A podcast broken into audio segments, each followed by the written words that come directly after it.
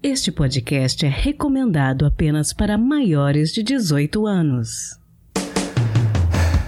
Sexo Explícito o podcast para você gozar a vida.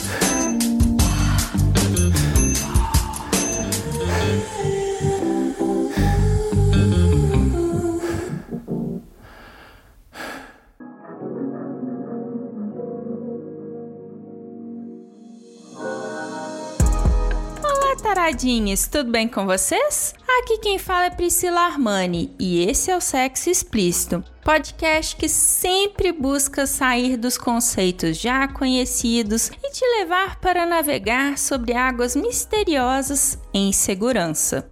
No episódio de hoje vamos falar sobre bukkake, uma prática bastante difundida na pornografia contemporânea, mas que já existe há mais tempo. Esse fetiche, cujo nome pode ser traduzido como espirrar água, costuma fazer parte das práticas de sexo grupal e foi muito acolhido dentro e fora do BDSM. Conversamos com a escritora e terapeuta sexual Flaviane Brandenberg sobre essa prática e as questões de segurança envolvidas.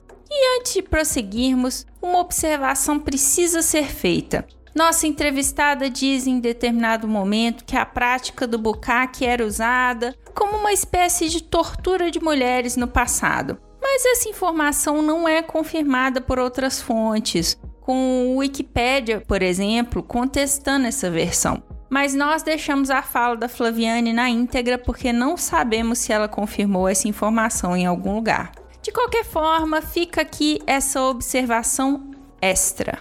E aquele aviso de sempre: se possível, não ouça este episódio pelo aplicativo musical Verdinho. E se você for nosso ouvinte pelo YouTube, agradeço imensamente se puder se inscrever no nosso canal, Sexo Explícito Podcast e deixar o seu like, beleza? Então, bora pro episódio!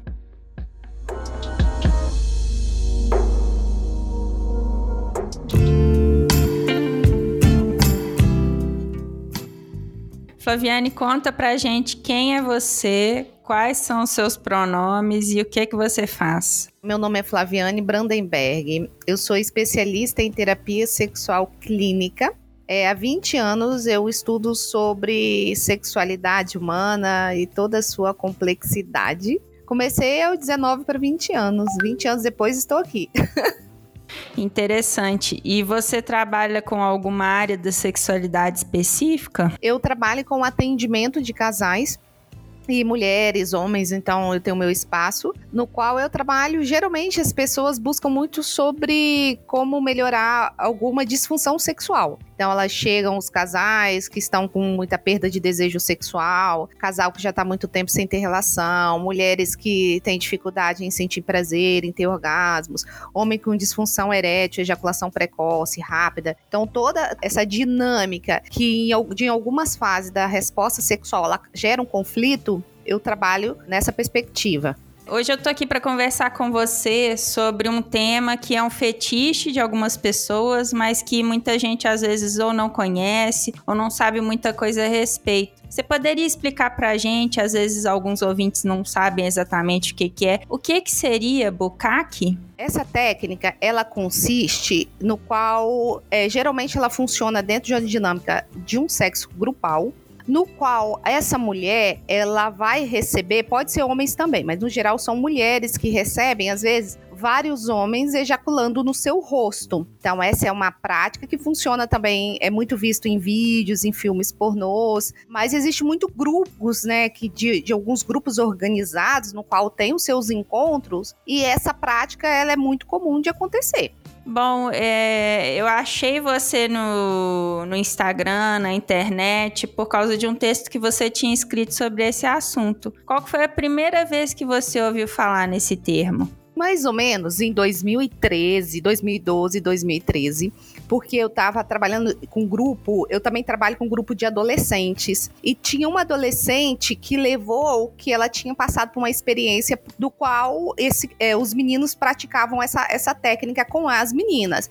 Aí, a partir dali, aquilo me chamou atenção, e eu fui buscar até a procedência disso, né? Mesmo porque, lógico, eu fui trabalhar sobre as questões, os riscos que envolvem né, em torno disso, mas essa técnica eu fui percebendo através né, de pesquisa que ela é muito mais antiga, ela é muito comum então tem relatos desde a época assim até medieval, é muitas questões é trabalhado desde do, no Japão, então no qual você pegar a própria tradução dela é espirrar água, né, no qual muitos homens, às vezes até uma forma de punir mulheres, eles praticavam essa técnica, às vezes uma forma de, de punição, né, de colocar essa mulher de uma forma como se fosse uma forma um pouco é, em um lugar de humilhação, no qual esses homens, né, jorravam ali é, no rosto delas. Então eu tive contato mais ou menos em torno de 2013, que foi com uma adolescente que contou que ela estava praticando. Aí aquilo ali me despertou até para é, escrever sobre o assunto.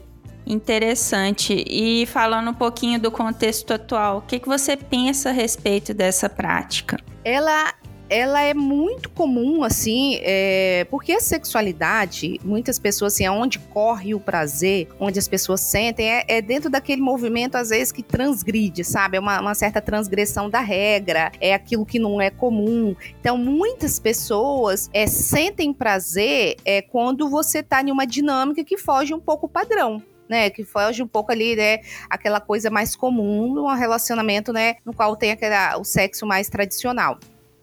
É, é um risco, né, muito grande também, porque através ali, imagina, várias pessoas, às vezes é uma mulher, quatro, cinco homens praticando uma técnica como essa. Então você corre o risco, porque é lógico, quando tá ali em contato com a boca, porque aquilo escorre pelo rosto, aquilo você joga na boca. Então ali é uma via também, às vezes, de uma própria contaminação né, de uma IST, que é uma infecção sexualmente transmissível. Agora, hoje em dia está cada vez mais comum, ainda mais esses grupos que se organizam para ter esse tipo de sexo mais grupal, no qual envolve esse tipo de dinâmica. Eu até, inclusive, ia te perguntar com relação a essa questão da segurança mesmo, né? Se, no geral, ela é uma prática segura, se haveriam alguns comportamentos que a gente poderia tomar para talvez tornar ela um pouco mais segura.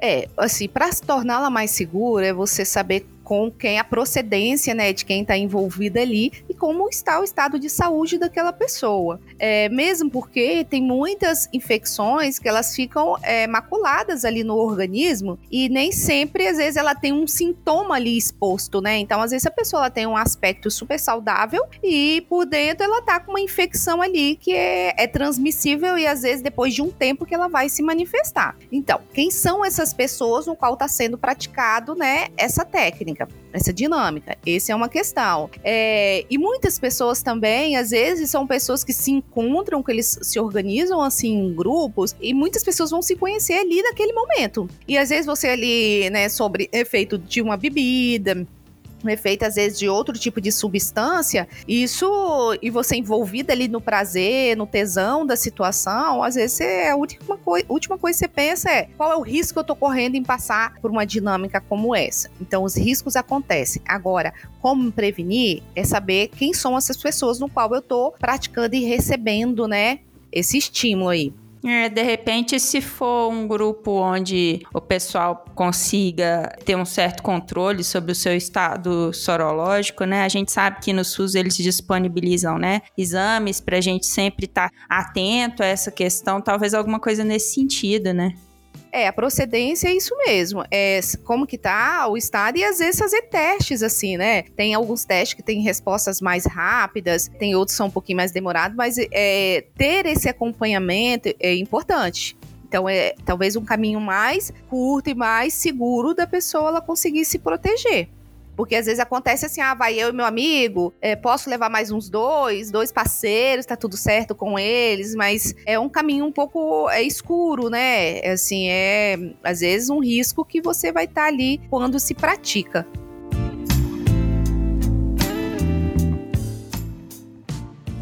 Você falou um pouquinho a respeito do histórico, né, dessa prática, de onde ela vem. Você acha que é uma prática que precisa ser desmistificada, que ela ainda é envolta em muito preconceito? Sim, muitas práticas têm, é, justamente assim, quando foge um pouco ao padrão, né, não vou falar nem anormal, né, mas eu falo assim, um padrão. Até se a gente falar da palavra sexualidade, às vezes as pessoas já julgam, né, mas você traz ser sexóloga, então já leva geralmente de uma forma tão pejorativa. Você imagina quando você adentra, né? Quando você vai falar sobre algumas particularidades que acontecem dentro do universo sexual. Mas eu acho que quanto mais a gente sabe, quanto mais a gente fala, mais condição a gente tem para se proteger ou para a gente entender e, fu e, fundamentalizar aquela situação também, né? O que, que me leva para eu poder ter, é, sentir prazer com uma dinâmica como essa? Porque às vezes pode ter outras raízes, outras questões, outros gatilhos em torno disso, às vezes dentro do meu próprio histórico de vida, né? Às vezes, por exemplo, que a prática é, era uma forma, às vezes, de punir até a mulher, por exemplo, que se chamava mulheres, né, que são, eram adúlteras.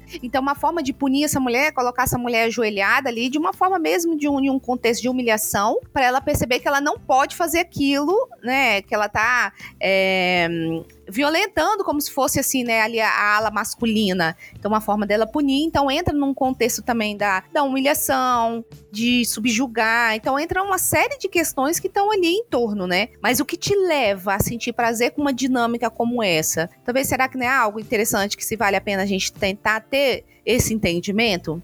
Tá, porque às vezes é o que, que é que me conduz a querer passar por determinado tipo de experiência dentro desse contexto sexual.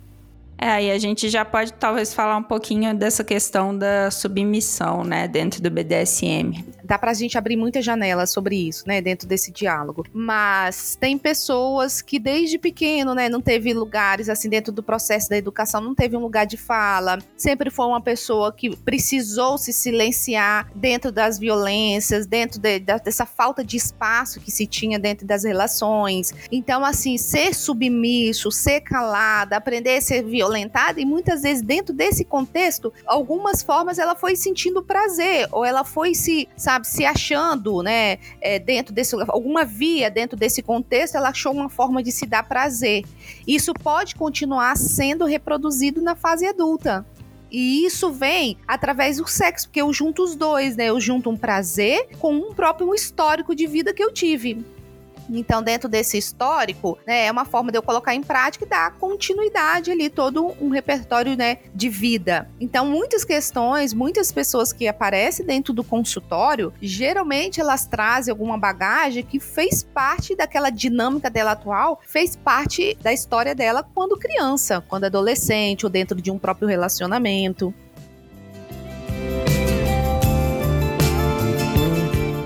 Caso algum dos nossos ouvintes, alguma das nossas ouvintes, tá ouvindo a gente falar a respeito disso, tem curiosidade de saber mais a respeito, qual conselho que você daria para quem tiver interessado em saber mais? É, Existem grupos, né? É, São Paulo tem muito também, no Rio, em Belo Horizonte. É, geralmente, grupos que participam de BDSM, ger, sempre tem grupos que se organizam. E dentro desses grupos, né, eles vão trazendo um pouco essas práticas que acontecem. E dentro daquilo ali, perceber assim: olha, é algo que eu gostaria de experimentar é algo que talvez isso possa me dar prazer. Então, se adentrar um pouco dentro dessa, desse mundo, se render à curiosidade, tem muitas coisas que acontecem ali dentro, muito tipo de, de dinâmicas, né? Desde amarração, desde você estar tá extremamente mobilizado, desde você estar tá sendo envolvido é, de um tipo de dinâmica com mais pessoas, cada um pratica uma, uma situação ali diferente. Então, tem muitas, muitas dinâmicas que acontecem. E é lógico, tudo, quando é dentro de um grupo, é com consentimento. Então eu vou tendo todo um consentimento do que eu vou passar para não ficar, assim, sabe, não ter dúvida e depois isso é, gerar uma, uma situação negativa. Mas tem grupos que se organizam. Geralmente, toda cidade, assim, no geral, tem. Eu sei que aqui no Espírito Santo tem, é, São Paulo, creio que tem muitos.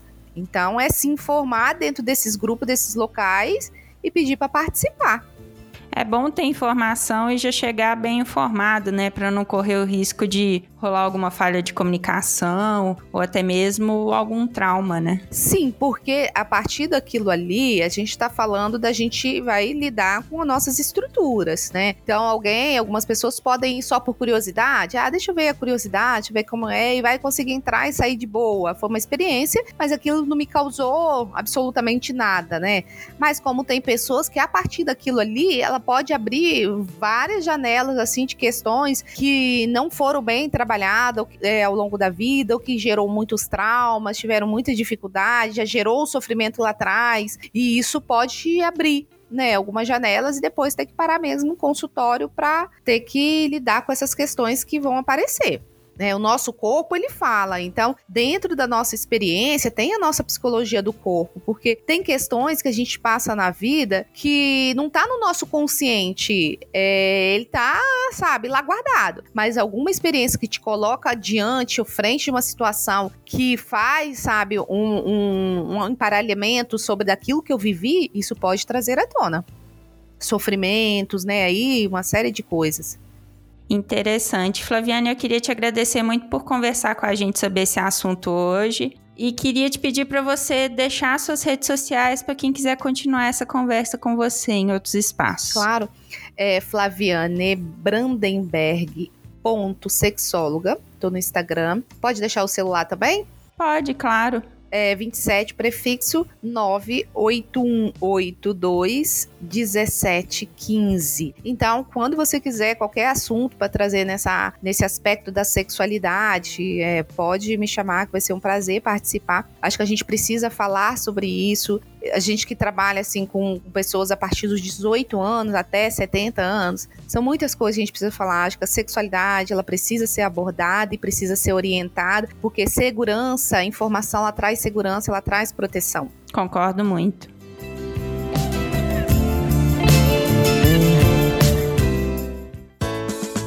Se toca.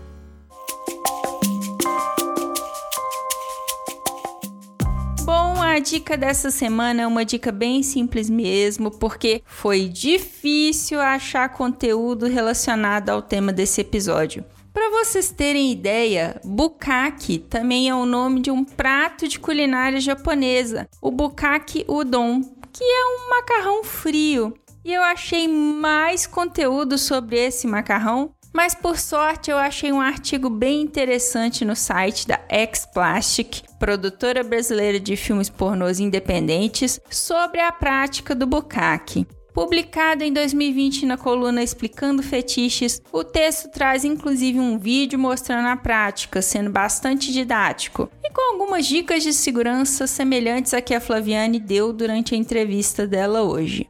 Eu já conversei em 2021 com a Mayumi e no nosso bate-papo ela mencionou a X-Plastic e o seu conteúdo diferenciado. Por isso acredito que o texto seja uma boa fonte de informação. O título é Bukake, tudo o que você sempre quis saber sobre esse fetiche. E eu vou colocar o link para esse texto no post do episódio lá no nosso site sexoexplicitopodcast.com.br. Não deixe de conferir.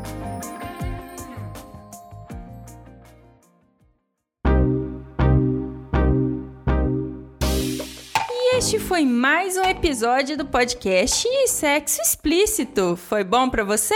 Lembrando que todas as informações sobre este e os demais episódios estão em sexoexplicitopodcast.com.br.